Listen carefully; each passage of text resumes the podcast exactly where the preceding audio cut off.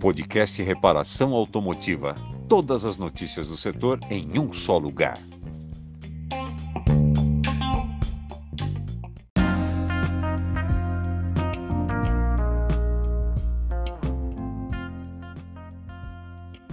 Boa noite a todos. Essa quinta-feira, 20 horas aí, um minutinho. Então, estamos aqui com uma live super especial nessa noite com convidados aí que vão poder nos ajudar bastante. E eu tô vendo muita gente boa aqui é, nos comentários. Meu amigo Wilson Bill, lá de Curitiba. Semana que vem nós vamos estar tá fazendo aí uma live com o meu amigo Wilson Bill. João Francês, lá do Rio de Janeiro. Um forte abraço, João. Muito bom ter você com a gente aqui. A, a Lori, Lori de Vila, o meu amigo Ailton Modesto, lá de Belém do Pará, já está divulgando a live aí para todo mundo do Belém do Pará. Paulo Souza também. Paulo Souza fez aniversário esses dias aí. Um forte abraço, Paulo Souza. Pessoal, Ronei Cláudio, o Pedro Paulo, lá de Pernambuco, Daniel Souza, meu amigo senhor José Luiz Guimarães, lá do Rio de Janeiro. É uma honra ter o senhor aqui, senhor José Luiz. Eu sei que já tinha outros aí, é, é, outras atividades para fazer, mas acabou separando um tempinho. E eu vou mandar mais abraço aqui, né, para o pessoal. E queria já convidar é, duas pessoas que, na minha opinião, pelo bate-papo que nós estávamos tendo aqui fora do, do ar, é, são caras aí de extrema competência, são referências no mercado. Meu amigo Eduardo Cousani, do Sindirepa de Santa Catarina. Seja bem-vindo, Eduardo.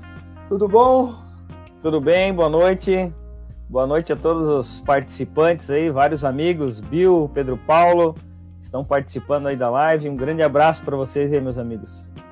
Legal, o Genuíno também está com a gente aqui. Opa, acabou de entrar o Genuíno, nosso grande amigo, Chapecó. É isso aí, um homem de um homem que conhece muito é o Genuíno, né? Grande parceiro do NEA, né, Ervesc aqui de Santa Catarina. É isso aí. Eu queria também estar convidando para participar desse bate-papo meu amigo Ivo Manfron da COFAP, que vai dar uma aula para nós aí. Ivo, seja bem-vindo. É um prazer, é uma honra ter você aqui com a gente, Ivo. Tá joia, boa noite, boa noite a todos. Aí tá vendo a, a lista aí de participantes no, no Brasil todo aí, que, que muito importante, né? Olha, agradeço a todos aí por disponibilizar aí para estar tá nos ouvindo hoje, né? Que legal, ó. Pessoal lá de Chapecó, pessoal ali de Ceará, Porto Alegre, Recife, pô, que legal. Meu é grande amigo Vinix, aqui de Joinville, ó, acabou de entrar, grande parceiro nosso também, do Cinderepa. O Sandro também, Araújo, né? Nosso amigo Sandro. Parceirando e Tubarão. Tubarão, Tubarão. Bom, vocês já, já perceberam que os nossos. É, é, as pessoas que vão participar da live aqui é, são pessoas de primeiríssima linha. Então, isso, a responsabilidade só aumenta, viu? Eu, eu acho que quando a gente começa a olhar os nomes aqui, ver o perfil das pessoas que estão com a gente aqui, é, dá mais aquela sensação assim, poxa vida, o, o, dever tem que ser mais do que cumprido, né, Ivo? Porque senão. Verdade, verdade. É. Mas assim, é, é legal isso, porque a gente está aí para isso, para somar junto mesmo com todo, todo essa, esse pessoal aí. Legal. Tem muita gente da COFAP. Queria agradecer aí, Ivo, a COFAP, por estar participando da live com a gente aqui, trazendo muita informação, muito conhecimento. O Eduardo Cousani, de ter aberto as portas para a gente aí, né? A, a live ela ela está sendo direcionada para Santa Catarina porque existe uma estratégia também, né? Mas o Brasil todo está assistindo e eu gostaria de agradecê-lo, o Cousani, por você ter dado essa oportunidade para a gente aí, viu? E eu já queria, Cousani, emendar aqui uma pergunta, porque toda vez que nós fazemos algumas lives e onde nós temos convidados de regiões do Brasil, é, muita coisa chega para mim no seguinte sentido: como é que tá, Jason, o Brasil todo? né? As pessoas ligam para mim, Geisel, como é que tá lá em Pernambuco, Santa Catarina, Rio de Janeiro? Então, eu gostaria, Eduardo, de, de fazer justamente essa pergunta. Como é que está o cenário atual hoje em Santa Catarina com relação à movimentação das oficinas, o que vocês é, fizeram e executaram é, nesse primeiro semestre e agora na metade do segundo semestre, né? Fala um pouquinho da radiografia aí de Santa Catarina para a gente aí, até para os nossos amigos do Brasil estarem ouvindo.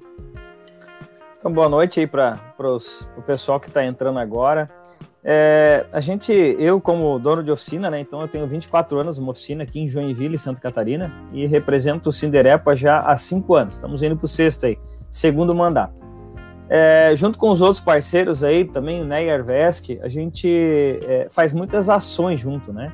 E, e, várias delas foram conscientizar as oficinas nesse período que a gente ficou parado, né? Que gerou todo aquele medo, aquele, aquela incerteza de como é que ia ser o, esse novo momento, né?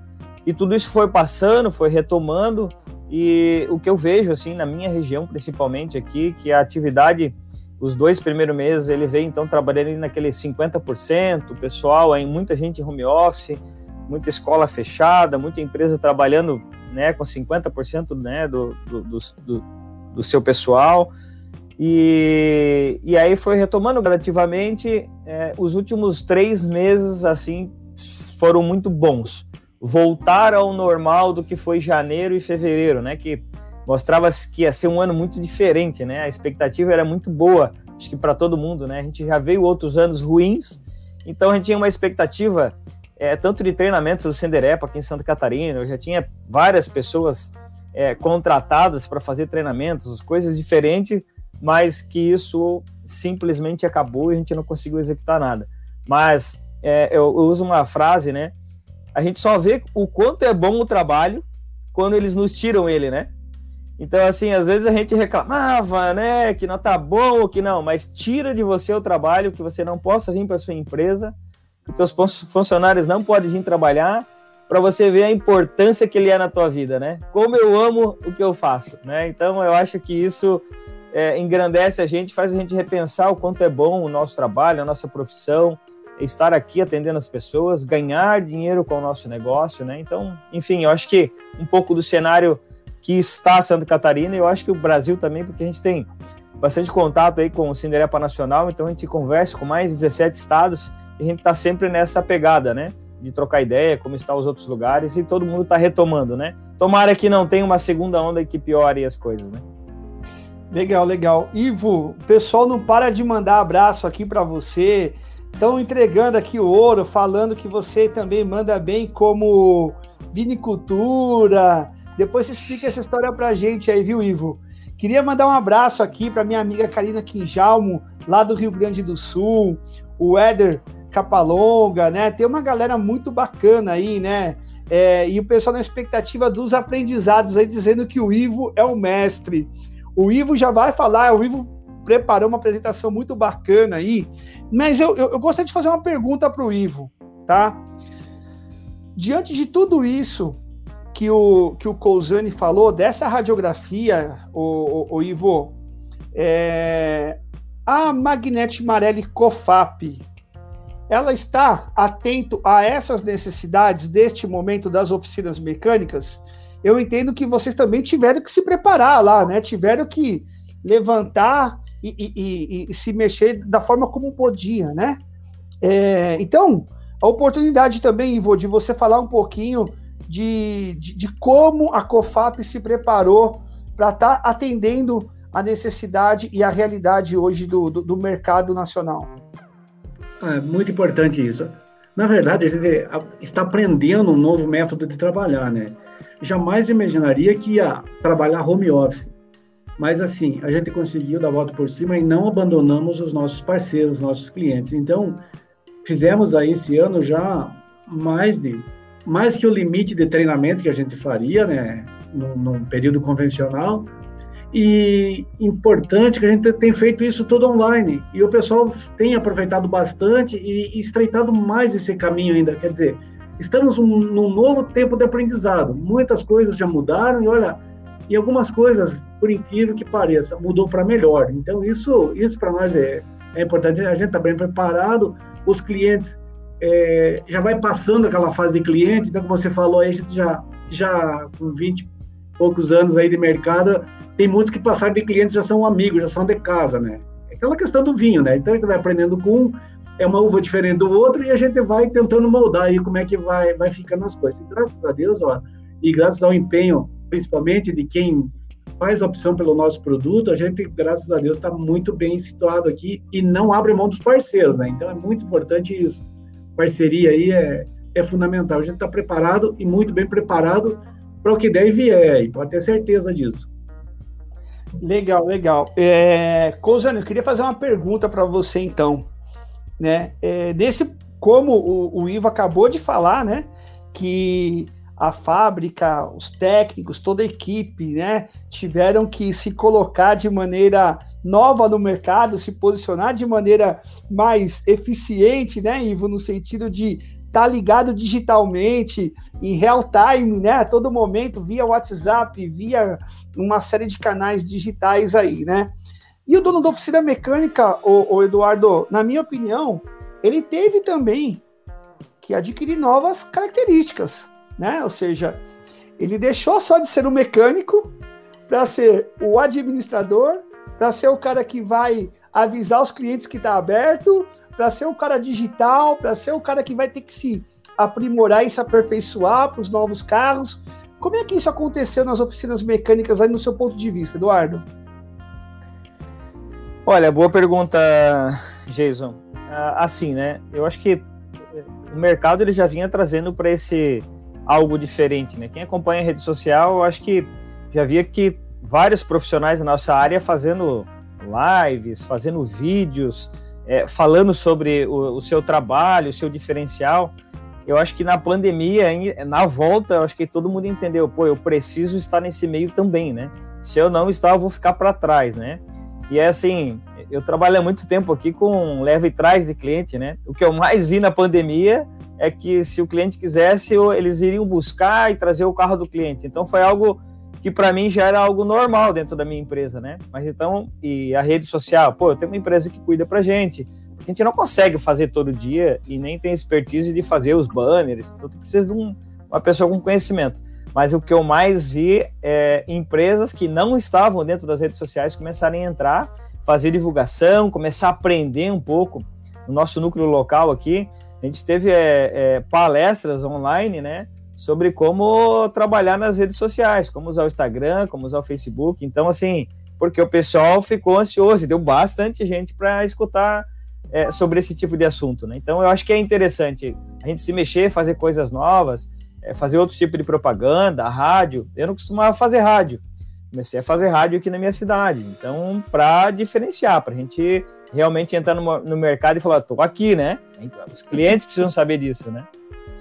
Legal, legal. Ivo, e a, e a, e a COFAP aí percebeu esse movimento também dessa das oficinas terem que sair para atra, atrair o cliente, né?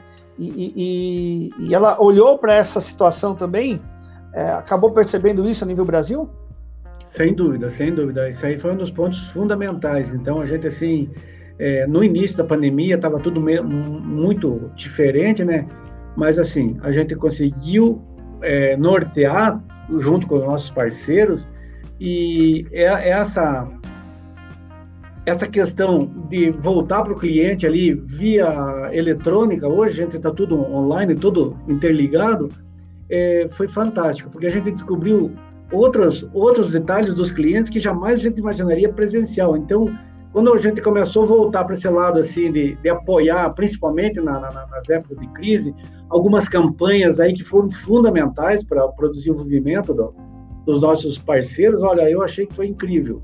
E de olho nesse mercado aí, é, é um grande diferencial que a gente fez, um grande diferencial, assim, de estar junto com o cliente na ponta. Então, ele está consumindo nosso produto, ele está orientando sobre a nossa marca, e a gente está ali de mão dadas com ele e olha, tem dado resultados excelentes, acima do esperado. Muito bom, muito bom.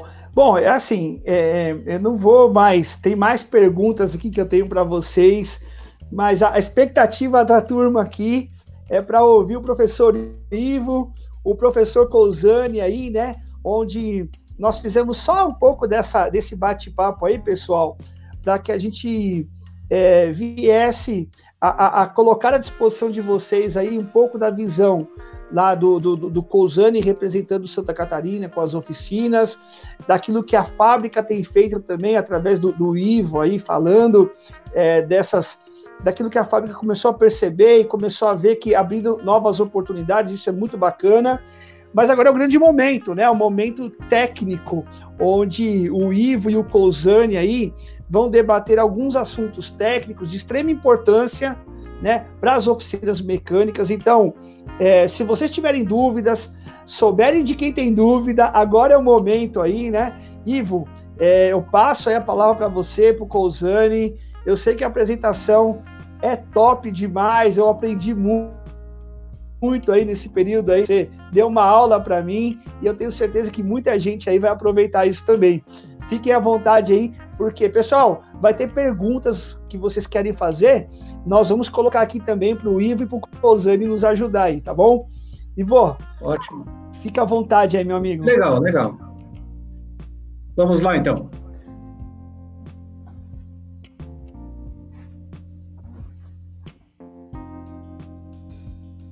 Legal, pessoal. O nosso, o nosso mascote aí, o cachorrinho, é, a gente considera o amigo de todas as horas, mesmo em horas de pandemia, né? Então a gente está sempre correndo atrás aí para não deixar, não deixar cair. Então, é, o nosso aftermarket, hoje no Brasil, o mercado brasileiro atende toda a linha de pesados, utilitários, é, com as principais plantas aí, possui 17 plantas no Brasil, então é bem interessante isso aí, algumas cidades que a gente tem as plantas, é, as novas fábricas em Pernambuco, são duas fábricas, é, fábricas da China, então a gente tem várias fábricas em todo o território chinês, não é importador, pode ver que é fabricante lá também, então é um, é um grande diferencial. A gente tem algumas fábricas de várias linhas na China também, né?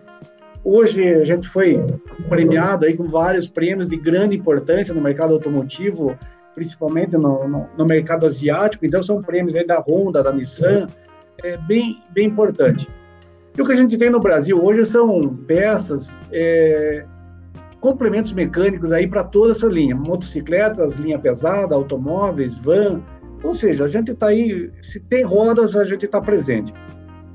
É, a gente está aí com uma linha undercar, né, que é toda a linha COFAP, então uma linha bastante vasta hoje, e temos aí a linha Maete Marelli, que é a linha de sistemas eletrônicos, qual aí o nosso amigo Cousani é distribuidor da, da parte de câmbios aí automatizado, então é bem bem importante aí que todo mundo conhece ele na região também, né? A linha de motocicletas, toda a linha de lâmpadas, baterias, bombas, sensores, bem interessante. Nossos principais clientes mundiais, então são as principais montadoras de veículos mundiais. Os nossos principais clientes Brasil. Eu vou ser um pouco rápido aqui para a gente focar bem na parte técnica aí, tá? É, hoje a gente tem aí, na nossa participação no mercado brasileiro, em torno de 75% de, de COFAP no mercado de equipamentos originais, né? E nosso aftermarket hoje no mercado brasileiro é 65% do mercado brasileiro, então a gente tem aí, graças a Deus, uma boa participação, e essa participação é graças a quem monta o nosso produto, que sempre dá um bom depoimento sobre o nosso produto, sempre orienta que é o melhor produto, a cobertura da frota hoje em amortecedores, 98% da frota a gente tem uma, uma, cobertura, então é bem importante, a gente tem a maior cobertura de frota a nível de segmento. E temos aí as linhas que a gente trabalha, né? A linha turbogás, que é o amortecedor pressurizado, o nitrogênio, tem a linha super, a linha SPA, esse amortecedor aqui é um amortecedor numa questão mais econômica, é, atende às necessidades do projeto da montadora, mas com uma, uma questão mais econômica, um pouco um custo um pouco menor. Detalhe importante também é sobre o Power Shock, que é um amortecedor da linha Fiat. Já vou detalhar mais esses amortecedores aí que está dentro de um. Aqui, ó, vamos falar sobre ele. Então, desse ponto em diante, pessoal, é onde a gente tem aí a maior demanda de perguntas técnicas. Então, o que que acontece? Como eu atendo aí todo o sul do Brasil, é, a grande parte de perguntas técnicas, por exemplo, não existe um único dia que não tenha duas ou três perguntas sobre esse amortecedor Power Shock. Então tá. Esse amortecedor aí, ele já tem aí no mercado há mais de 10 anos, é, praticamente 13 anos no mercado.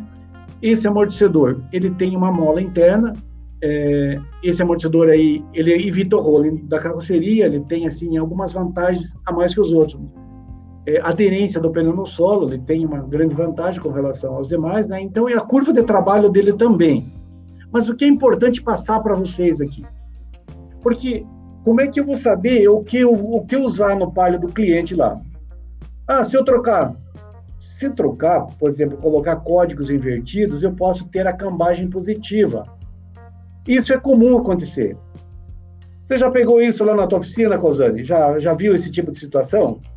O Ivo, já, já peguei sim. Além de tudo, é, é, a gente, na hora da aplicação, né, o mecânico pedir pela aplicação do carro e tirar e confrontar com o novo e dizer, não, no que veio novo está errado, porque já estava aplicado um errado no lugar, e o novo que veio era o certo, e aí gerou aquela dúvida, como é que eu vou saber qual que é o certo qual que é o errado, né? Buscar as referências, o chassi do carro, mas já pegamos algumas vezes aqui esse tipo de problema sim. E aí o detalhe, né? Comendo o pneu, né? Exatamente, exatamente. E a cambagem fica com dois graus positivos. Então, olha, para pro pessoal lá identificar o que, que é um, o que, que é outro. Por exemplo, lá, o que tem a haste menor, esse amortecedor é o power shock devido ao espaço que essa mola utiliza dentro do amortecedor. Outro item importante é a furação do pé. O furo mais alongado aqui para o lado da manga de eixo é o power shock, enquanto o convencional é, é, é de uma única planilha aqui, ó. O ângulo aqui é a linha que fica reta e o power shock ele tem o furo inferior mais avantajado. Se eu tirei um amortecedor choque e coloquei o convencional, o que, que, vai acontecer? A cambagem vai ficar positiva. Tá, eu estou tirando um amortecedor, um palio aqui, por exemplo, assim, tem um código COFAP lá, GP32718. Ah, mas esse código não tem no distribuidor, não tem no catálogo eletrônico.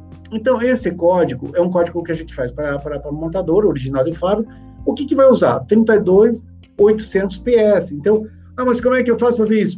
Como o pessoal aí, do, do, todo o pessoal tem geralmente meu WhatsApp, tem meu, meu telefone, a gente conversa muito, é, e tem esse link dentro de todos os distribuidores aí no, no, nos três estados. Dá uma ligadinha eu estou linkado o dia todo com todos os distribuidores. É só mandar ali, ó, oh, eu vou tocar um amortecedor que eu não sei o que, que é. Manda que a gente já vê na, no ato, assim, para agilizar esse, esse processo aí. Beleza. Outro detalhe importante é na hora de montar os amortecedores novos. O que, que é importante? É importante escorvar o amortecedor, é importante fazer a sangria do amortecedor. O que é a sangria? É tirar a bolha de ar que fica no tubo interno, fazendo com que ela migre para o tubo reservatório. Ou seja, o que, que você está fazendo com isso? Você está ativando o sistema hidráulico desse amortecedor, ou seja, ele já vai sair da, da linha de montagem que você fez aí na tua, na tua empresa, com o sistema hidráulico dele em perfeito funcionamento. Ah, mas, ah, mas tem uma, uma empresa que tem um amortecedor pressurizado, não precisa escorvar. Precisa sim, todos os amortecedores precisam, porque você vai fazer o quê? Você está ativando o sistema hidráulico, está tirando as possíveis bolhas de ar do tubo interno, que é o tubo hidráulico principal, passando para o tubo reservatório. Ah, mas quantas vezes eu vou escorvar? Olha, quatro, cinco vezes até que você sente que aquela bolha de ar já não está mais presente no tubo é, interno.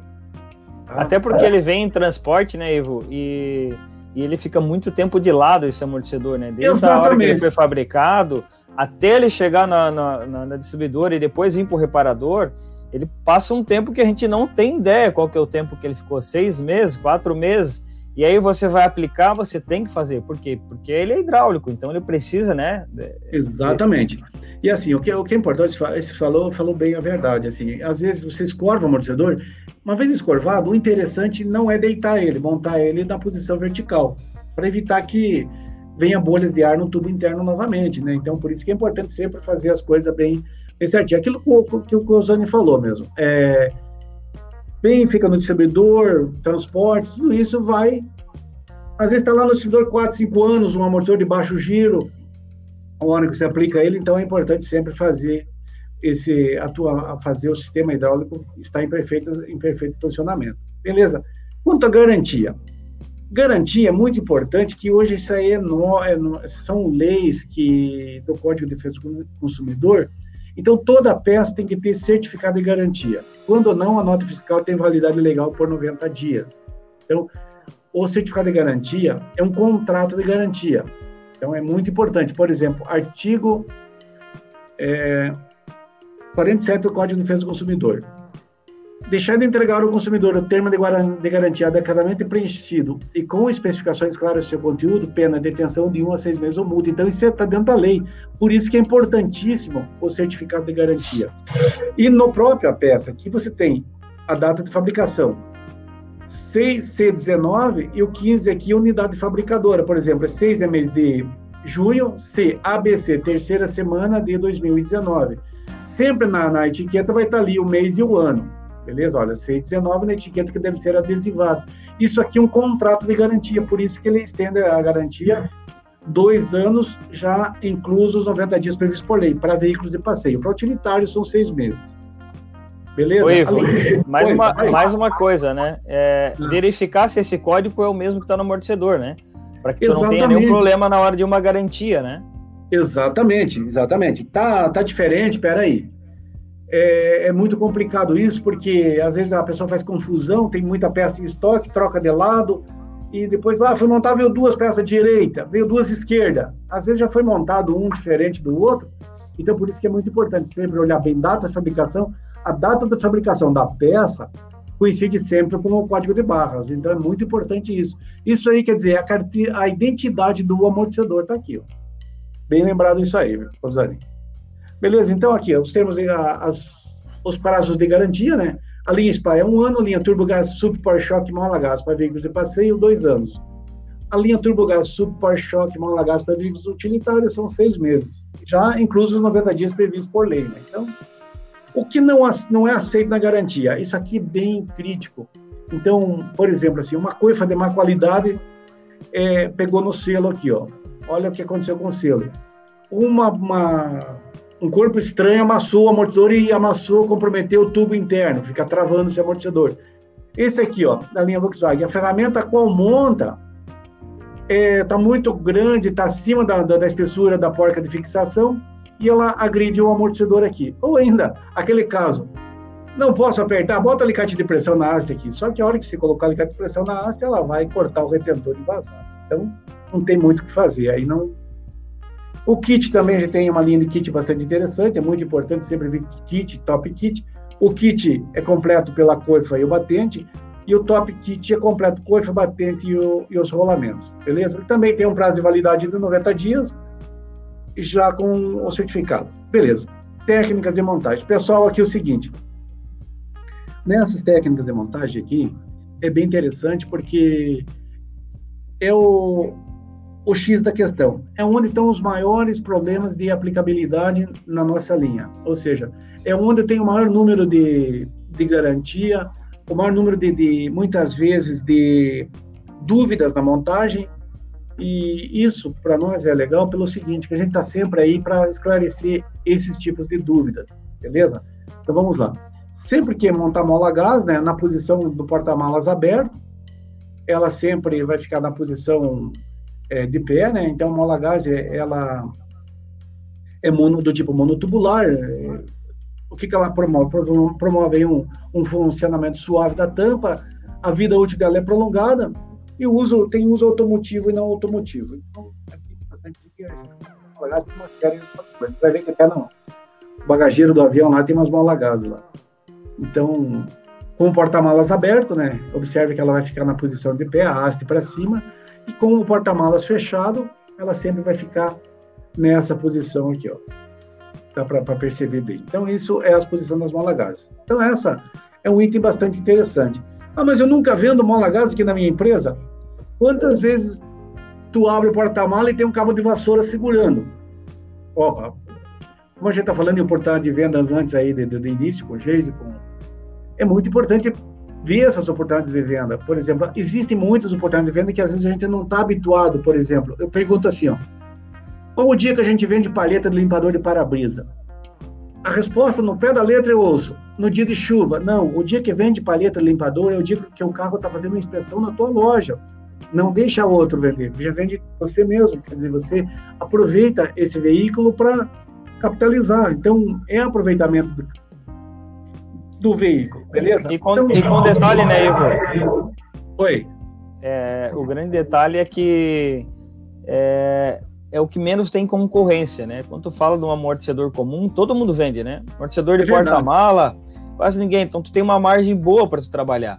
E às vezes a gente perde a oportunidade e fica brigando com o que todo mundo vende. E o amortecedor de porta-mala ali, que é um negócio que vai ter uma margem maior, você acaba não vendendo e não oferecendo para o cliente. Né? Verdade.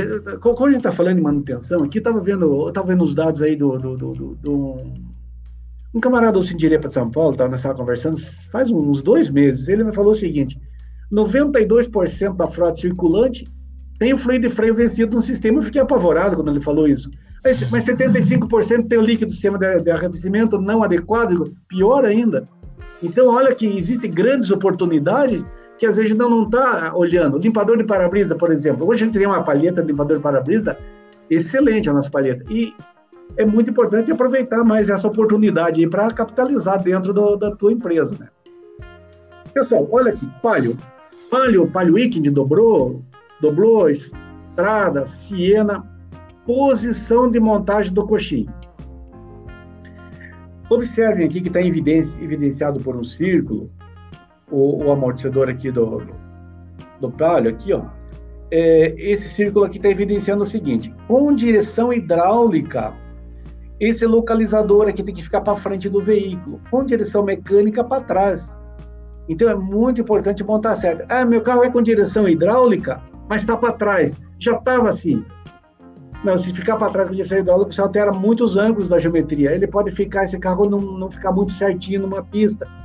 É direção mecânica e tá para frente. Pior ainda, esse carro vai ficar muito descontrolado. Então, por isso que é importante, vai ficar pesado a direção, vai ficar um pouco mais pesada. Então, é importante. Ah, mas já estava montado assim. Por isso que é importante conhecer a coisa certa, tá? Vou lá no site da Magnete Amarela a gente tem essas dicas aí de montagem também, né?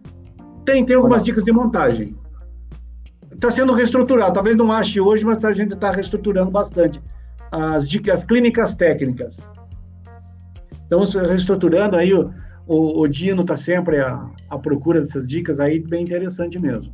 Legal. Pessoal, o, Uno Evo, o Gran Siena, ou seja, o Mob, esses, a linha Fiat mais nova, então a, a, a setazinha aqui do coxim, voltada com direção elétrica e hidráulica, voltada para a dianteira do veículo. Então, observe que isso aqui também tem posição. Ele dá certo em outra posição? Dá, mas tem que ser montada nessa posição. Pessoal, um detalhe importantíssimo: todos os coxins de todos os veículos é regra técnica, que possui três parafusos de fixação, você tem que sempre apertar em três estágios diferentes. Por exemplo, encostei um, dois, três. Beleza. Segundo estágio de aperto, um, dois e três. Terceiro estágio, um, dois, três. Sempre no sentido horário. Então isso é importante porque você distribui o aperto em toda a caixa de roda, não fica apertando um, depois o outro. Então isso é importante se, seguir bem isso. Beleza? A linha a linha Peugeot, Posso dar mais uma Pode Posso sim, claro. uma dica aí. Pode sim. É, e que não seja apertado com a pneumática, né? É, eu já vou falar aqui na frente já. Tem um coxinho ali que é mais problemático já. Mas qualquer, não é nem o coxinho, né? A parte externa dele, o parafuso Sim. 13 ali, que o cara não coloque e deu aperto com a pneumática, vai ser um problema, né? É, porque assim, é, isso é uma, uma, uma verdade, já que a gente está falando aí com, com bastantes profissionais na área aí, na área automotiva, né?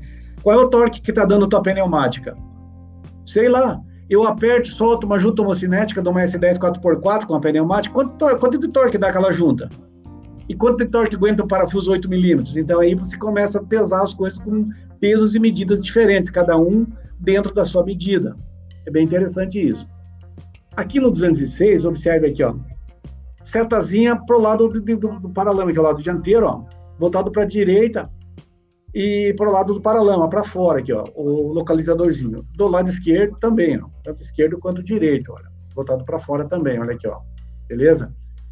É, nessa linha, oh, perdão, tô voltando aqui, perdoa, aqui, ó, beleza? A linha Peugeot, então, é muito importante aqui também na linha Peugeot. Observe aqui, é, o coxinho tem três parafusos, apertar em três estágios também, né?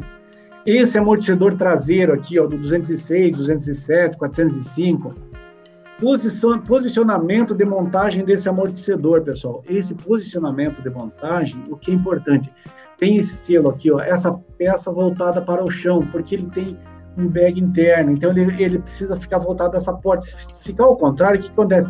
Vai entrar ar no tubo interno e esse, esse amortecedor vai trabalhar com ar falso e ele vai ficar esse amortecedor saindo, de, esse carro saindo de traseira. Então, isso é posicionamento correto. Então, é importantíssimo montar dessa forma. Tá? É, e assim, o pessoal é... tem bastante problema já com a suspensão traseira do, do, desse Peugeot, né? E, e se montar errado, realmente o carro fica muito bobo de traseira. Então é importantíssimo. São grandes detalhes, assim, que às vezes o, o pessoal acaba não participando de uma palestra ah, de amortecedor, o que, que eu vou ganhar de conhecimento. Tem muita dica técnica que às vezes passa batido e que a gente fica perdendo tempo depois com um carro, e é uma coisa muito simples, né?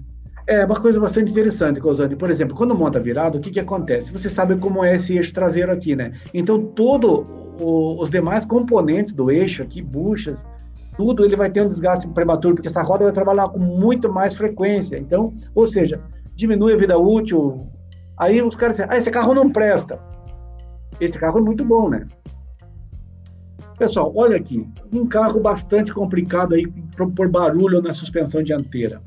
Não sei se o Eduardo já pegou esse aí do I30, fazendo já. barulho na suspensão. Então, às vezes a gente recebe isso aqui, ó, o coxinho fez um novo, um novo entalhe no coxinho fora de posição. Quer ver, ó? Coxinho danificado. Olha aqui, ó. Na hora da montagem, quando gente vai inspecionar o veículo, não apertou toda a porca, que ué? Ah, mas a haste é menor? Não aquele coxinho não está bem encaixado. O que, que acontece? Observe que existe aqui uma fresa no coxinho e na haste do amortecedor também. Quando monta errado, a gente recebe o amortecedor dessa forma aqui na garantia. Olha que fez um. O cara quis fazer uma nova fresa aqui para encaixar no coxinho, mas não deu certo, olha. Então, por isso que é importante montar certo. Outro detalhe do I30, bastante complicado, é isso aqui, ó. Esse furinho do prato superior da mola. Esse furinho é fundamental importância, montar ele para o lado da manga de eixo ele, por ele ser redondo, simétrico, ele dá certo em qualquer posição. Mas assim, as molas com linha de força orientada, você veja que o prato inferior é inclinado e descentralizado. Então isso faz com que, se montar fora de posição, vou ter esforço lateral nesse amortecedor e, consequentemente, barulho de ácido. Ah, folgou ácido amortecedor. A gente vai, vai desmontar o veículo, está montado fora de posição. Isso aí é bastante complicado, beleza? Vamos lá ainda. Honda City. Olha o esquerdo e o direito do Honda City. Então, observe que são diferentes aqui, ó. Então, esse compensador dinâmica de massa aqui, às vezes o cara está errado, ah, veio errado, o cara montou diferente. Não, ele é assim mesmo. Então, observe que ele é um, é, o lado esquerdo é diferente do lado direito. Então, e já chegou você... cliente aqui, Ivo, que foi em, em outra loja e foi verificado e passaram que tinha que trocar. E aí chegou aqui, a gente acabou buscando informação técnica, porque a gente também não sabia, né? E aí descobriu que realmente ele é diferente, mas se tu não buscar informação técnica, uma hora dessa tu acaba trocando, é, investindo para o cliente um valor e no final vai, vai ficar igual, né? Olha, olha o problemão que pode se arrumar, né? Vai ficar pior daí, porque se trocou de posição, né? Aí ele começa a puxar um pouco a direção, começa a fazer um ruído no amortecedor, porque a ressonância acústica é muito forte. Aí quando coloca os dois, por exemplo, de uma única forma aqui, dá uma ressonância interna, daí o cara diz, é o amortecedor, acabei de trocar o amortecedor, é, mas já estava montado errado, estava um diferente do outro. Isso, isso é bastante complicado, né? Por exemplo, na parte traseira, observe a montagem da parte traseira. Olha a forma que vai esses coxins de borracha. Na maioria das vezes a gente vai ver a forma com que é encaixado. Observe, parece que essa borracha cônica aqui, ó, ela encaixa dessa forma, mas isso aqui é uma forma errada. Observe o correto, como é que fica. A parte cônica vai para o lado das arruelas.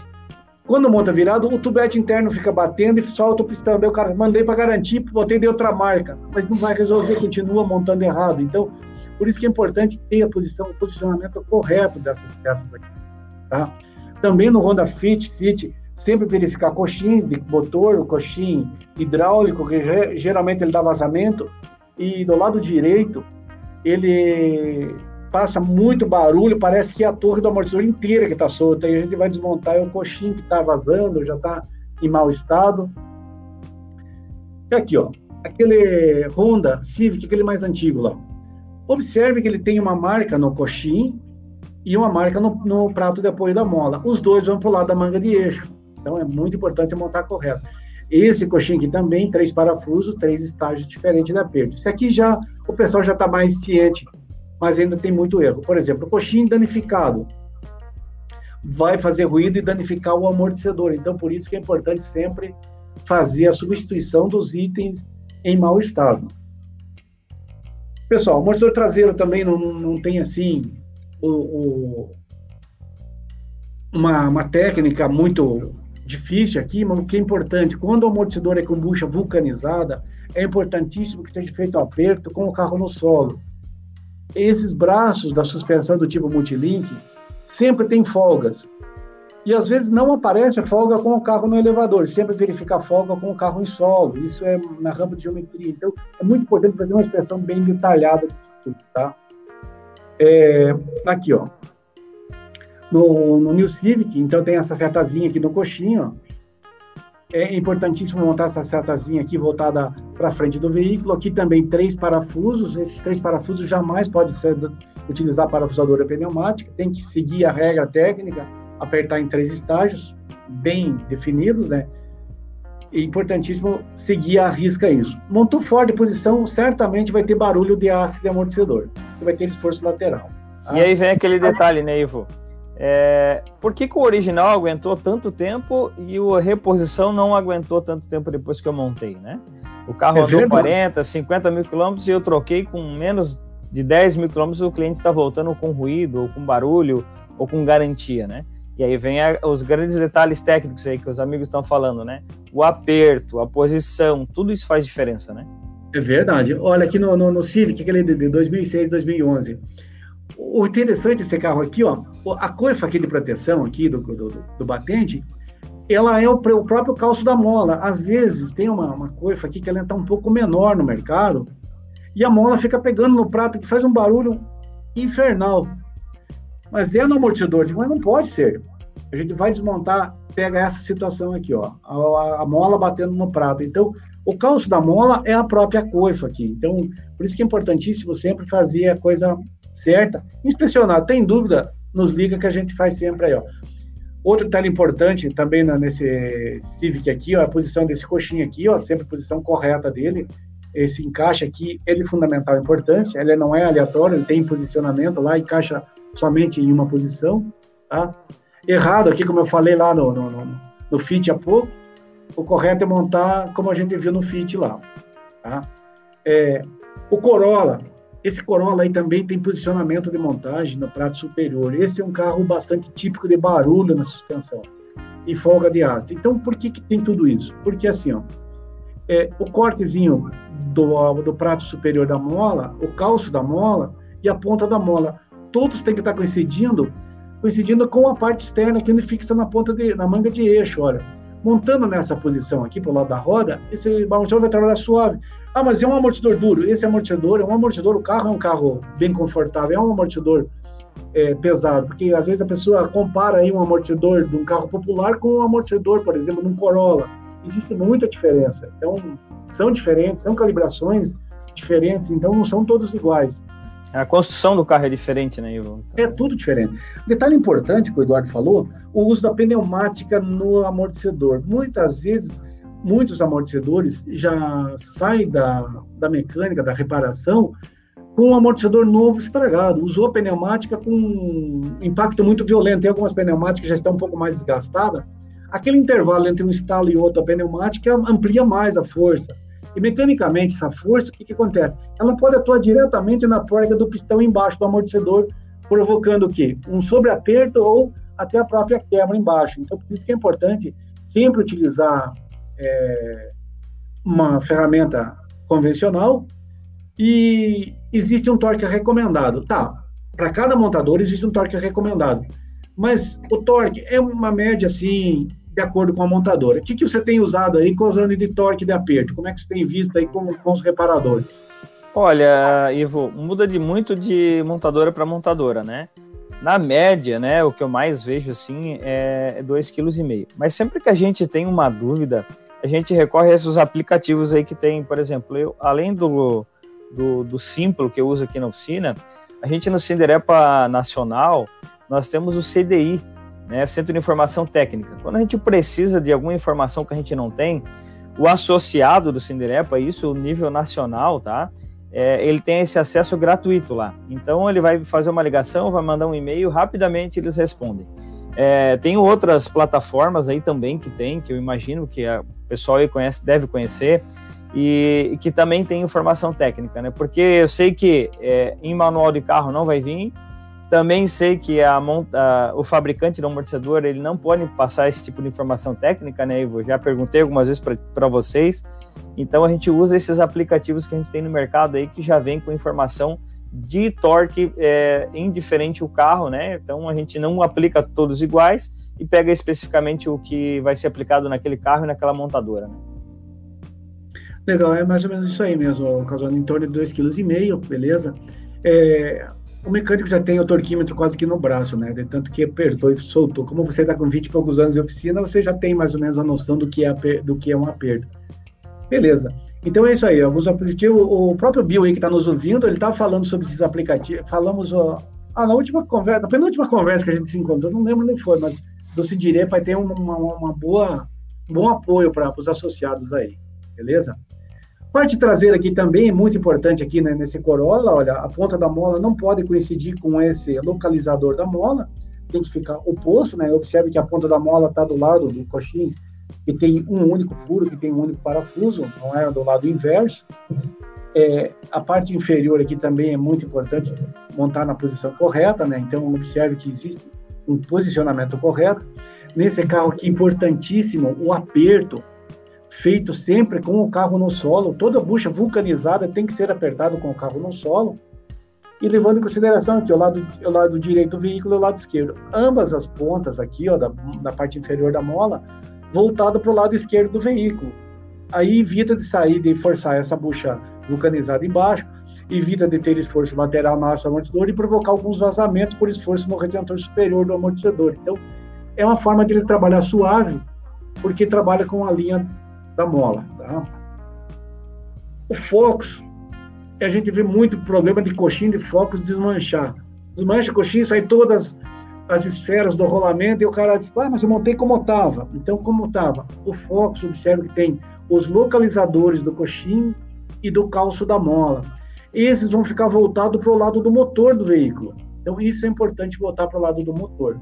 Então, porque se for ver o, o calço da mola é diferente, a mola com linha de força orientada, então montando dessa forma não, vai, não haverá esforço lateral na haste do amortecedor. Tá?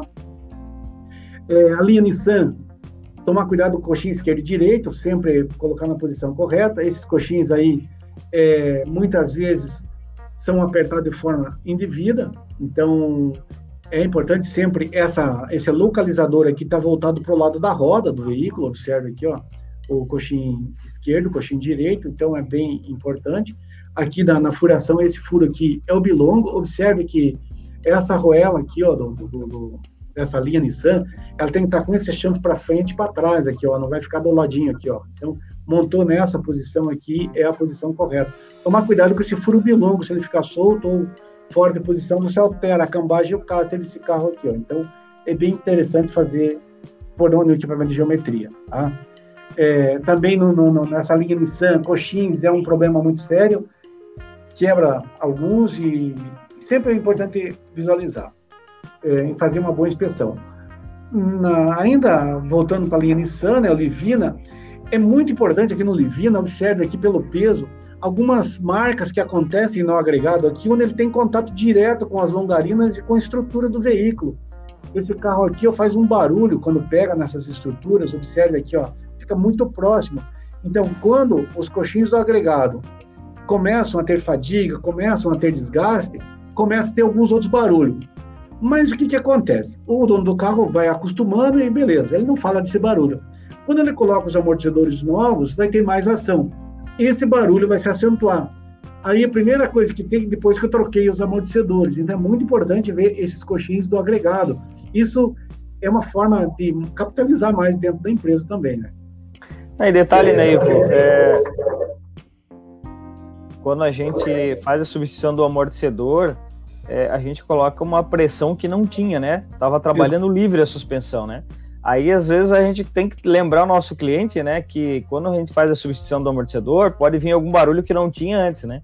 A gente, às vezes, fica em alguma saia justa por não deixar isso bem claro para o nosso cliente, né? Ah, pô, troquei os amortecedores, estão estourados, estavam totalmente ruins, não tinham ação nenhuma. Aí eu coloco o amortecedor novo, coloco o coxinho superior novo, começa a bater outras coisas no carro que o cliente não escutava. É, mas não tinha esse barulho. Não, mas agora vai ter, porque agora a gente está com a suspensão firme, então a gente precisa agora ajustar as outras partes que também estavam com defeito, né? Ah, isso é verdade. Não sei se tu lembra aí que dia que a gente fez um evento aí na, no mercado ali, um, um senhor de um Civic lá que estava com barulho na suspensão, testou os amortecedores, deu ok, a gente viu o problema não era os amortecedores, era a barra, sim, lembro, sim. barra estabilizadora lá.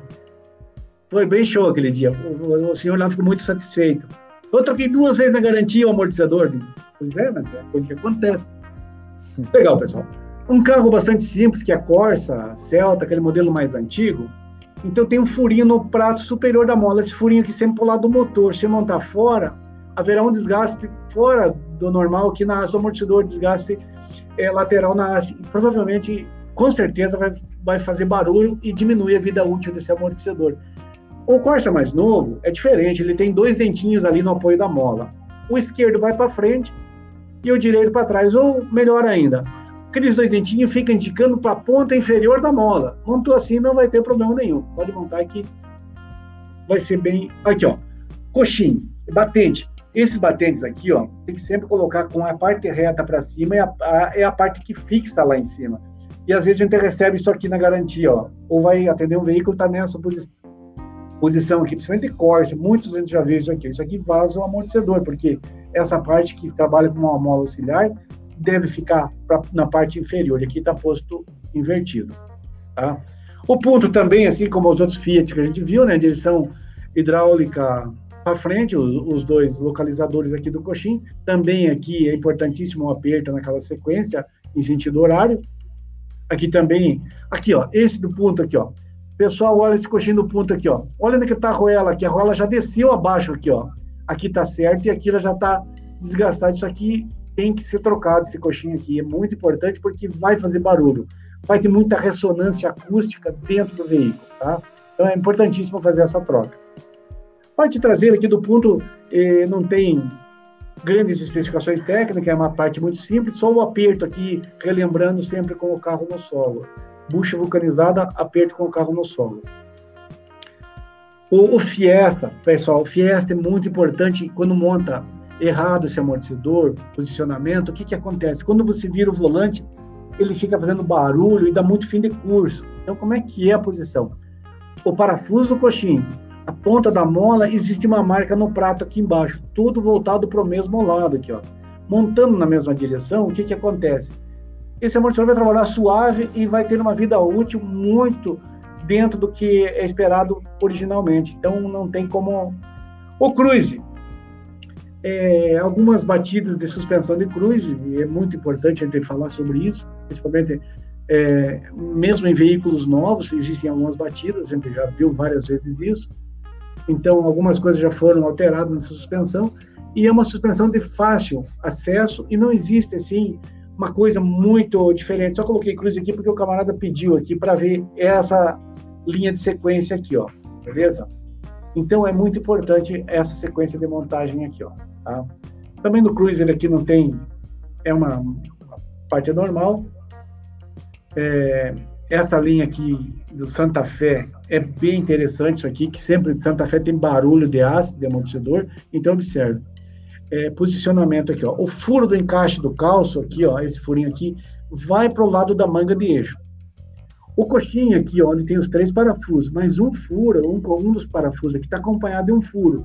Esse furinho aqui vai para o lado do motor, então ficam opostos o localizador do calço da mola com o coxinho. Então, ficando nessa posição, não haverá esforço lateral nessa haste de amortecedor. Tá? Então, isso é muito importante. Na suspensão traseira, também é muito importante esse carro, é, essa questão dos braços, por ser uma suspensão do tipo multilink, é, as junções, as buchas aqui, às vezes uma folga detectada somente com o carro no solo. Então, coxins do agregado traseiro também são muito barulhentos. esse carro tem uma tração traseira que também tem um coxinha aqui que faz muito barulho. O cara diz, só quando segura na marcha bate, é o coxinho traseiro. Então é muito importante essas dicas aqui, que às vezes o camarada elimina uma série de, outras coisas para não perder tempo, tá?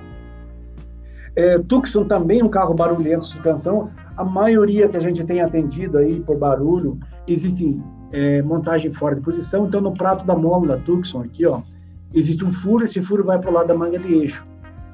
É muito comum o Tucson aí na tua região fazer barulho, Eduardo? Ah, um carro para incomodar carro para incomodar de fazer ruído aí nesses amortecedores, né? É, é, esse carro tem muito ruído, encaixe de direção e, e haste de amortecedor, né? Mas já peguei várias vezes com montagem errada, tá? E foi e, e a dica veio do Ivo, tá? A gente estava tendo um problema aqui, a gente ligou para ele, ele nos ajudou aí. Beleza, aqui ó, esse furinho voltado para o lado da manga deixa. É muito simples aqui ó. Esse esse calcinho aqui do coxinho voltado para traseiro do veículo. Não esquecendo, pessoal, que esse coxinho aqui tem três parafusos. Então, eu vou falar várias vezes três parafusos aí. Esse aqui também tem, ó, três parafusos, três estágios. Beleza? Aqui também não tem um localizador voltado para o lado da manga deixa, também aqui não tem não tem segredo também, tá? É, aqui ó, o Cerato Cerato também tem posicionamento de montagem. Observe que a linha de força da mola é bem. Essa mola é bem curva. Então, esse calço aqui é bem cônico, o calço da mola. Então, o posicionamento desse, do localizador aqui, ó, voltado para o lado da manga de eixo também, para evitar ruído e, esforço lateral. Ou seja, para a suspensão trabalhar suave na posição correta dela. Tá? Pessoal, o Outlander também é um carro que tem posicionamento de montagem. Então, esse furinho aqui da Outlander, olha, ele vai do lado da manga de eixo também. Beleza, pessoal? Então, assim, ó, o, o que, que a gente quer ver com isso? Que é as principais, para a gente não estender muito também, que as coisas vão apurando até no tempo, né? As principais itens, principalmente amortecedor traseiro também, olha, da Outlander, é aquele mesmo caso do, do Honda Fit que a gente viu lá, posicionamento da, do, do kit aqui de montagem do, do, do coxinho superior, né? Então, isso aqui é muito importante é, montar na posição correta para evitar ruído. Tá? Então, é, essa parte técnica, para a gente não estender, nós. Opa, pode a, falar. A, aproveitando, né? É, todas essas indicações elas vêm para que realmente para quem vai fazer a aplicação ela ter a consciência que tem um tipo de montagem, é um projeto que foi de, desenvolvido é, mas que às vezes não é do conhecimento do aplicador. Então, quando for desmontar, procurar avaliar antes de desmontar. Às vezes o cara leva para a bancada, eu já vi vários mecânicos fazer isso. No início da minha carreira eu também fiz isso. Gente, às vezes a gente não prestar atenção na hora da desmontagem. É, é, veio original, né, tem um porquê de, de ser daquela maneira ali, é, tem uma indicação de montagem, e às vezes a gente acaba na loucura, na querer fazer rápido, e monta errado e depois cria um problema, né? Porque desmontar uma suspensão não é algo rápido e nem fácil, né? Tem carro que a gente tem que desmontar um monte de coisa para sacar o amortecedor. Então, é, para todos os profissionais, na hora de desmontagem, prestar bastante atenção. Na hora da montagem, mais ainda. Tudo tem um porquê, né? Vamos pegar esse coxinho é, da linha Nissan ali. Pô, se a gente montar ele ao contrário, ele vai trabalhar, vai exercer uma, uma força contrária, vai fazer ruído, vai desgastar antes. Então, a importância das dicas técnicas aí e seguir um regulamento técnico, buscar informação também é, quando a gente tem dúvida, né?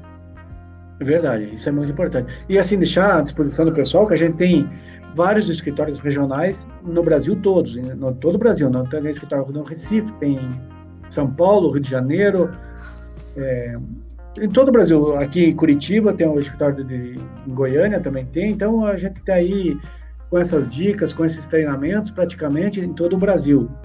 Beleza? Então é bem, bem importante. Vamos chamar o Jason aí para entrar conversar com a gente aí. Olha só, eu estava aqui. Bom, primeiro, parabéns aí, né, senhor Ivo Cousani. Eu estava lendo aqui as mensagens, né, porque a gente acompanhando além do aprendizado, é, eu estou vendo aqui, né, o, o Alexandre Souza falando de ter informação correta na montagem é fundamental para a segurança e satisfação do cliente. É, o Éder Capalonga também, muita informação. O Rafael Miranda Gomes, né, falando de boas, bom, poxa, boas dicas aí, né? Automecânica Vinix. tem aqui, eu queria fazer uma pergunta aqui, eu, eu quero passar pelo, pelo, pelo Ivo e também ouvir a opinião do Cousani, tá? Marcelo Galvão tá dizendo o seguinte, ó, os calços da mola dianteira geralmente eles estão deteriorados. Quando vamos fazer a troca dos amortecedores, geralmente não vendem nas autopeças. Não pode vir no amortecedor novo? E aí, Ivo? Hum. Sabe que é uma, uma, questão de estudo de mercado, né? Que, assim, se, se existia demanda, certamente a gente pode correr atrás para ver isso. Então, tudo a gente trabalha em função de demanda. Se, se houver demanda, certamente passa, a gente passa para o nosso departamento de marketing e engenharia e eles correm atrás disso, que muitos amortecedores que a gente tem aí é demanda de mercado, né? Então, isso é, isso é importante. Por exemplo, é uma coisa que quase ninguém pede, né? Então, é uma coisa a se passar para o departamento especializado lá para correr atrás de, disso. Por exemplo, assim, há pouco aqui estava vendo aqui, estava olhando aqui, olhando na tela, olhando na outra tela aqui, ó pessoal disse assim, por que você não vende o kit já junto com o amortecedor aqui? A gente já começou com essa experiência, por exemplo, o traseiro do Corsa já está vindo completo, está dando muito certo. Então, é, então, informação assim, são o que o pessoal, a necessidade do pessoal, a verdade é essa, a necessidade do aplicador. É, um diferencial que eu ah, já, já peguei. O diferencial quando tu fala do kit, né, completo, é que ele vai encarecer o produto. E na hora da comparação de quem está comprando, ele vai, pô, mas o amortecedor da Cofap é um valor que é mais alto do que o concorrente, e na verdade ele está te oferecendo algo a mais, né? Mas sobre, sobre a ideia ali de, de, de do calço ali, é, a gente sofre muito para colocar aqui quando ela está deteriorada, deteriorada. E a gente tem que procurar mangueira, tem que procurar alguma coisa para colocar na mola, né? E lembrar também, né, é, que a, a importância da mola, né?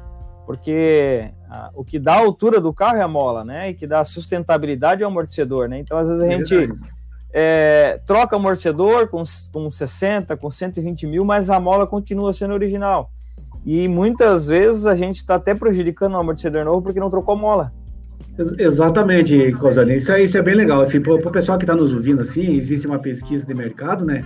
Que 40% da frota circulante com idade superior a 3 anos tem mola, mola com problema na suspensão. Então, é um índice muito grande de aproveitamento financeiro dentro da própria loja, né?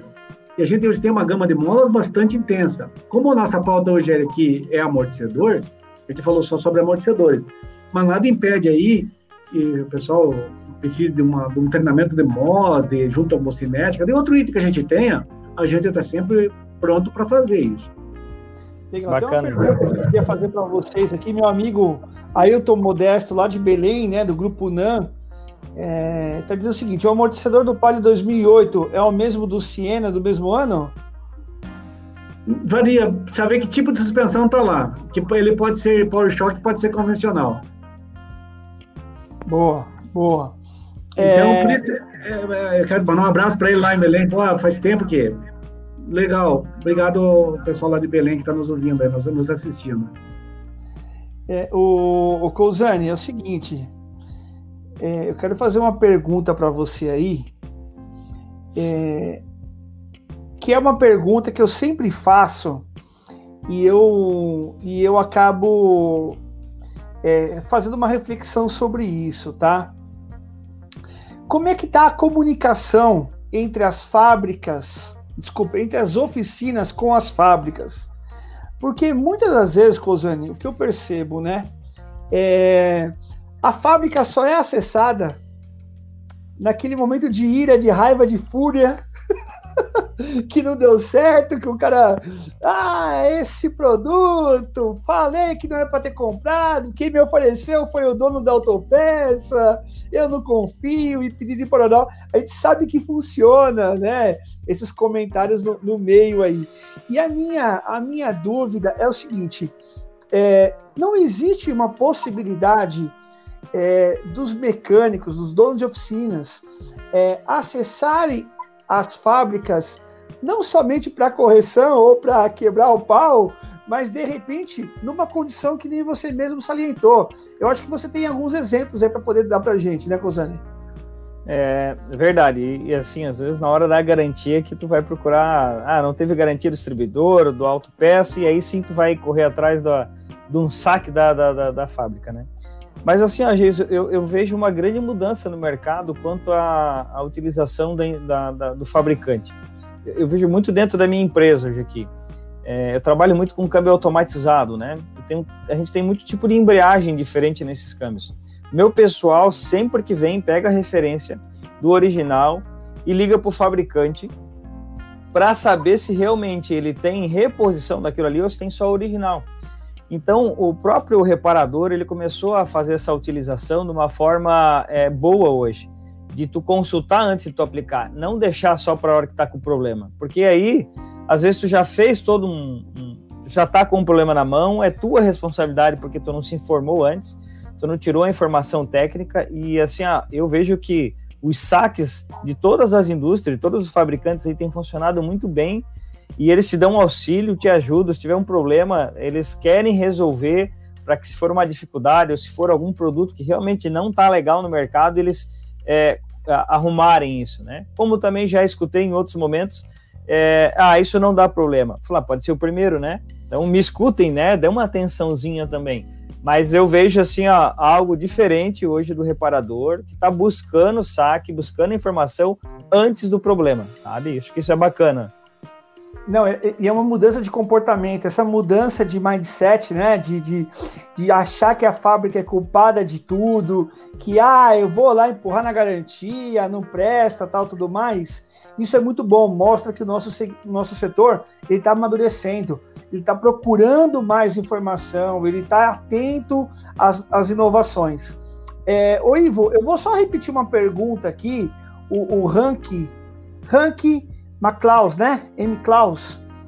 Uma única dúvida que tenho, por que o amortecedor que sai da fábrica dura mais tempo que a gente troca depois? Ou isso é impressão errada, né? Ou seja, é aquilo que o Cousani comentou. Eu queria só que se você pudesse é, comentar novamente aí, porque eu acho que ele não deve ter pego essa parte aí. Talvez alguns que entraram também não, não observaram isso.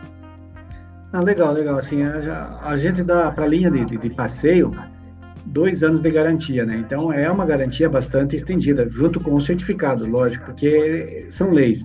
Agora, quanto ao tempo de vida útil, de um amortecedor original, a gente produz para as montadoras, né? Então a gente está muito. Porque não existe duas linhas de montagem de um único produto. Então fica difícil, por exemplo, vou montar uma linha para vender e uma linha. Então a gente trabalha dentro do projeto da montadora. Então tudo que a gente tem é produto homologado por montadoras. Então, agora, se aguenta mais ou menos, muitas vezes, é o estado dos componentes da suspensão. Por exemplo, assim, aconteceu um caso aqui, mas bem, bem recente aqui, de um carro novo, está com os amortecedores vazando. Aí o pessoal da concessionária trocou, mas o, o, o cliente é amigo de um amigo meu. O, amigo não para de me ligar aqui, porque o carro novo é amortecedor COFAP está vazando. Disse, olha, você tem que ver que quando está com a logo, com a marca da empresa, da montadora, você tem que reclamar na montadora. Esse carro tem garantia, pode trocar lá. Não, mas me explique, por que, que aconteceu isso? Então, assim, ó, vai muito de como se usa esse carro. O amortecedor na suspensão, muitas vezes, é um fusível é, dependendo do impacto, por exemplo, o cara esqueceu de um quebra-mola, tá 100 por hora, freio antes do quebra-mola, entrou com os pés no freio no quebra-mola. Certamente ele vai ter um problema muito sério na suspensão, não só no amortecedor, em todo. Aí, consequentemente, terá uma vida útil muito reduzida, né? Então, isso eu sempre digo assim, para esse, esse colega nosso que perguntou, vai muito do uso, de como foi montado. Por exemplo, quando você monta na tua oficina, você tem um procedimento, você monta com carinho, você monta aquela peça ali, como se deve. Por exemplo, assim, numa linha de montagem, ele já vem pronto. Será que foi bem escorvado? Será que veio deitado? Como é que veio? A gente ainda não tem acesso, mas dentro da, da oficina a gente sabe que sempre é bem montado, né? Então, isso faz a diferença no, no carro. Legal. É uma, oh, deixa eu ajudar, Jason, Sim. uma boa dica técnica aí é, quando acontece esse tipo de situação, é entender como o teu cliente usa o carro. Realmente, eu tive clientes aqui, esse tempo eu tive uma, uma BMW que estava estourando as buchas hidráulicas da, dos, do, do, dos, dos braços, e aí fui andar com ele. Falei, ah, quero ver esse barulho, dirige o carro aí. Fiz ele dar uma volta mais longa. Realmente, lombada é, é uma BM, ela é baixa, a suspensão é um pouco mais dura. Ele passava 40, 50, é, totalmente desatento. Então, às vezes, a gente pega o problema com o cliente, né? Andando com ele. É importante não tu andar, bota ele andar. por mais que às vezes tu fique com um pouco de medo, né? O cara tá dirigindo, mas, mas ande do lado dele, segura firme, bota o cinto, porque muitas vezes é, a gente descobre que o cara tá usando errado e tu pode ter a oportunidade de corrigir ele. Olha, realmente, nem, nem novo, um conjunto todo novo, talvez ele aguentou um pouco mais. Mas agora na substituição só do amortecedor, ou só dessa bucha aqui, não vai aguentar, porque o conjunto no geral já está desgastado, né? E aquele detalhe, né? O Ivo falou ali, olha, é, para algo que a montadora, eu não defendo, eu, eu defendo a, o bom produto, a boa montagem. Lá tem uma especificação técnica, tudo é montado com máquina, com um torque certo, o conjunto todo é certo. Então, como o Ivo falou ali antes, ninguém quase troca mola, né? É, troca amortecedor, mas não troca mola. Então, tu já tem uma diferença de algo que tem desgaste, tu já tem diferença de bucha de suspensão, de bucha de agregado, de coxinha, então tudo muda. Vai de realmente diminuir a vida útil do que era original porque tu fez reposição. A não ser que troque tudo, mas é impossível trocar tudo, né? É isso aí. O, o próprio meu amigo Sérgio, lá do Grupo Raio, um grande abraço, Sérgio, Grupo Raio de São Bernardo, é, tá sempre com a gente aqui, e ele começa, fez uma frase muito interessante, né? O diagnóstico começa na conversa com o cliente, né? É ali que você identifica muita coisa, né? O Ícaro tá perguntando, né? Qual a quilometragem indicada para a troca das molas dianteiras e traseiras? Tem um outro aqui que fez uma pergunta, é, o Leonardo Morato, qual a diferença dos amortecedores SPA para outro? SPA é, o, é aquele que você explicou, né? Isso. Logo no início lá, né? Então, é, eu vou passar uma pergunta. Essa daí do Leonardo, você pode responder aí, ô, Ivo? A do Leonardo é da, da, da, Mola? E o do Leonardo da Mola, isso. Assim, ó, a vida útil da Mola... Bom, vamos, vamos, vamos já que a gente está falando com pessoas de, de, de, altamente técnicas, então, assim, é muito importante falar a coisa, a coisa assim mais uhum. técnica. Toda mecânica dá sinal, toda. Por exemplo, assim, uma máquina está vazando, tem sinal que tem um retentor ou tem desgaste próximo de alguma parte que tenha fluxo de fluido. Então, isso é um sinal. Está fazendo barulho, tem sinal de folga. A mola também apresenta alguns sinais. Por exemplo, assim. Mas como que apresenta sinais? A mola começa aí é, quebrar a pintura, ou seja, a pintura dela é uma pintura à base de epóxi, ela começa a quebrar, fazer falhas na pintura. Isso já é um termômetro indicador que a mola já está tendo é, fadiga de material fadiga de material. Então, é, por exemplo, começa a bater os elos. Espera aí, já tem é, falta de carga elástica. A mola é o único componente monobloco na suspensão. Ela é, um único, é uma peça única, por exemplo. O amortecedor é do tipo telescópio, né? mas a mola em si ela trabalha em todo o seu corpo, toda a sua extensão. Então, a fadiga da mola muitas vezes não está visível, mas ela está sem ação. Por exemplo, assim, uma coisa que eu sempre digo assim: ah, troquei o amortecedor de uma Hilux e a Hilux está na mesma altura mas a mola está com fadiga, o amortecedor novo não controla a ação de mola velha, ele fica frouxo. Então, por isso que é importante. Assim, o ideal, não como regra, mas primeiro avalie, tudo tem que ser avaliado. É, a cada duas trocas de amortecedor deve ser trocada a mola na segunda troca para ser assim uma média, dentro de uma média. Mas o importante é que o reparador conheça, que saiba avaliar. Então, está quebrando a pintura, depois da quebra da pintura vem a ferrugem, depois da ferrugem vem a quebra da mola. Então, tudo isso é uma sequência de fatos porque a mola já não está em bom estado. Não sei se respondi a pergunta dele. Não, respondeu sim, respondeu. É, gente, é o seguinte. Vocês viram o horário aí, né? Vocês já estão vendo o horário aí. É, a apresentação, toda a dinâmica está muito bacana. É, eu vi gente pedindo a sua apresentação tal, o, o, o, o Ivo, pô, quero a apresentação do Ivo, aí, disponibiliza, tal.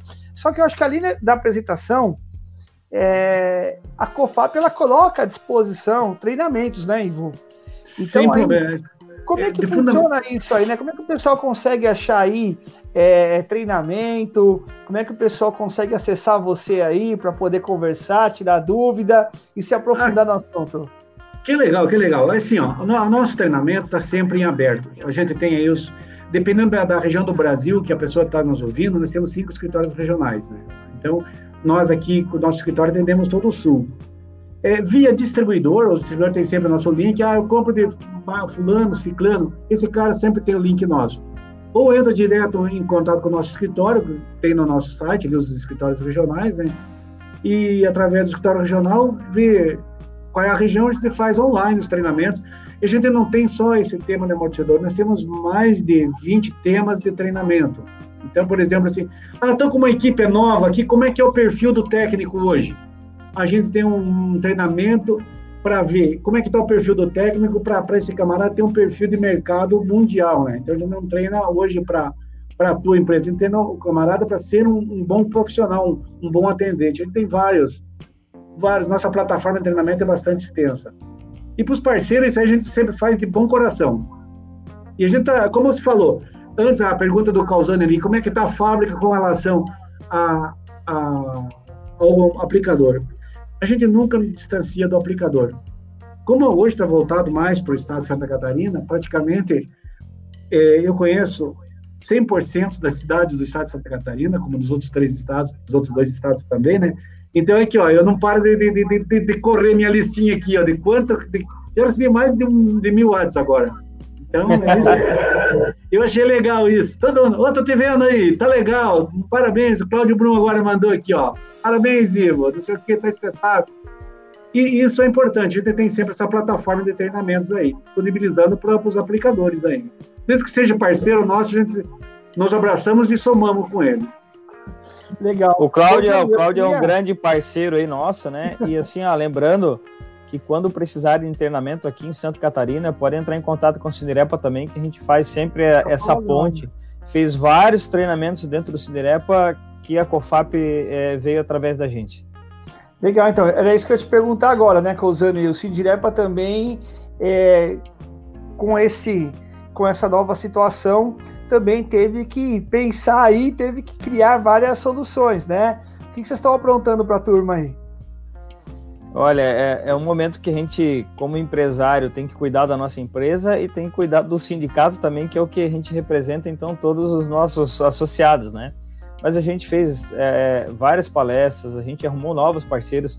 Magnete Marelli é um parceiro que sempre está à nossa disposição quando a gente quer um treinamento, uma solicitação dos nossos associados, a gente tenta trazer algo. Mas é, esse, nesse momento de pandemia, a gente sempre trouxe as coisas voltadas à pandemia, né? Ou como trazer cliente, ou como melhorar a tua gestão. É, os treinamentos, eles já vinham é, é anteriormente, né? Então, isso já havia essa parceria, né? Mas nesse momento de pandemia, que ainda está fluindo aí, a gente não sabe quando exatamente vai acabar, é, a gente sempre trouxe assuntos relacionados a, a, como sobreviver à pandemia, né? Como fazer diferente no momento diferente, né? Então, é, falei no início da, da, nossa palestra aí, né? Quando nos tiram o trabalho, a gente vê o quanto ele é importante. Então, a gente essas lacunas que a gente vai aprendendo, vendo as dificuldades de cada região, porque cada região é diferente. Mesmo dentro de Santa Catarina, Joinville é uma situação, Jaraguá do Sul, que aqui do lado é outra, e é, todas as cidades são diferentes. Então, a gente tem associados em todas as cidades de Santa Catarina e sempre entendendo qual é a sua dificuldade para tentar ajudar. Né? Conforme a demanda, a gente procura um parceiro para ajudar naquela situação. Né? É, nós também, como mídia, né, a revista Reparação Automotiva, ela teve essa iniciativa através de lives, através de um novo site, através de podcast, através de acesso via celular, né? Então a gente também nós mudamos toda a nossa plataforma, então, daqueles que estão nos assistindo aí, quiserem acessar informação, conteúdo, conheça aí né, o portal da revista Reparação, é o www.reparaçãoautomotiva.com.br, né, sem o cedilha e sem o tio. Então lá você vai ter um monte de matéria, um monte de, de é, assuntos relacionados ao mercado. E eu queria aproveitar aí, agradecer todos aqueles que estiveram com a gente até o momento. Dino de Rosa mandando um abraço aqui para o seu Ivo, é, uma galera toda aqui, Rogério, né? É, falando que a culpa é dos prefeitos que não tampam o buraco. É isso aí, graças a Deus que não tampam os buracos, né?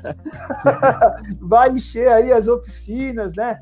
Pedro Paulo, que está com a gente lá de Pernambuco, ele mandou um WhatsApp convidando todo mundo aí, o pessoal lá de Belém do Pará, o pessoal de Curitiba. Na próxima semana eu vou levar o Ivo e a turma dele aí, né? Para Curitiba, Paraná, fazer um bate-papo com o Wilson Bill também, entender como é que está a situação lá, poder trocar ideias e trazer informação. E diga-se de passagem, queria mandar um abraço aqui pro Lobão, né, que estava escalado aqui para estar tá com a gente, trazendo muita informação, mas infelizmente aí, por motivos de saúde não pôde estar com a gente, mas já está bem, já está recuperando aí, né? Fez falta para nós, né, o Lobão. E Lobão, melhoras aí, todo abraço e todo carinho, toda a torcida aí para que passe logo aí por essa essa situação aí de, de, de, de enfermidade, mas já tá bom. Ainda bem que já tá bom. Eu acho que também tem, né, o, o Eduardo e vou ter uma galera da COFAP aqui nos bastidores mandando abraço aí, né? Todo o time da COFAP tá aqui é, com você. E o Eduardo Verdade. também tá vendo muita oficina aí, Eduardo, de Santa Catarina. Que coisa bacana, hein, meu? Bacana, bacana. Então pode fazer as considerações finais aí, Eduardo, por favor. A, a, gente agradece o prestígio aí de quem né, veio assistir um pouquinho aí para a gente trocar uma ideia. É, o técnico aqui é o Ivo, né? Então a gente está coadjuvante aqui, só, só trocando uma ideia, né? Mas agradecer o Ivo aí pela quantidade de informação aí que nos trouxe. Eu acho que isso é importante, a gente tirar esse tempinho. É, lembrando, né, quando a gente está online, é diferente, tu não precisa se deslocar de casa, tu não tem aquele é, percurso de ir, voltar, sair da oficina mais cedo. Então, olha quanta coisa boa trouxe a pandemia também, né? Quanta quando que a gente ia escutar, ficar na frente do computador para no YouTube ou no Facebook para ver palestra? Era, a gente estava acostumado de algo diferente, né? Geiso, agradecer, agradecer a Magnete Marelli sempre pela parceria, o Ivo aí pelas informações. Eu sei que tudo que a gente precisa há muito tempo, os outros parceiros, os outros técnicos lá, é, a gente sempre tem uma boa atenção, é uma marca excelente no mercado e só que tenho a agradecer a quem pôde participar aí com a gente, os, os presidentes de Cinderepa aí que eu vi, Pedro Paulo, né, o Bill, que prestigiaram aí. Um grande abraço para vocês também. O Cláudio é um, um, grande diretor aí, né, do, do, do mercado de aftermarket, aí é o, é o cara do momento. Trabalhou na COFAP antigamente. Um grande abraço. Ele também mandou mensagem aqui para mim. Um abraço para todo mundo aí. Falou, é isso aí mesmo. Eduardo, isso aí, Jason. É, só tenho a agradecer mesmo aí por, por ter o espaço aí para disponibilizar para nos ouvir aí. Esse, vou deixar assim um recado. Precisando, a gente tem o escritório regional aqui, a gente está sempre. Todo, todos os distribuidores de autopeça e autopeça da região têm meu WhatsApp. Então, tá com problema, vai na autopeça, liga, eu quero falar com o Ivo da COFAP. Eles têm meu link lá, já ligam aqui, já conversam. Só hoje eu recebi mais de 300 ligações, mas eu acho muito importante isso.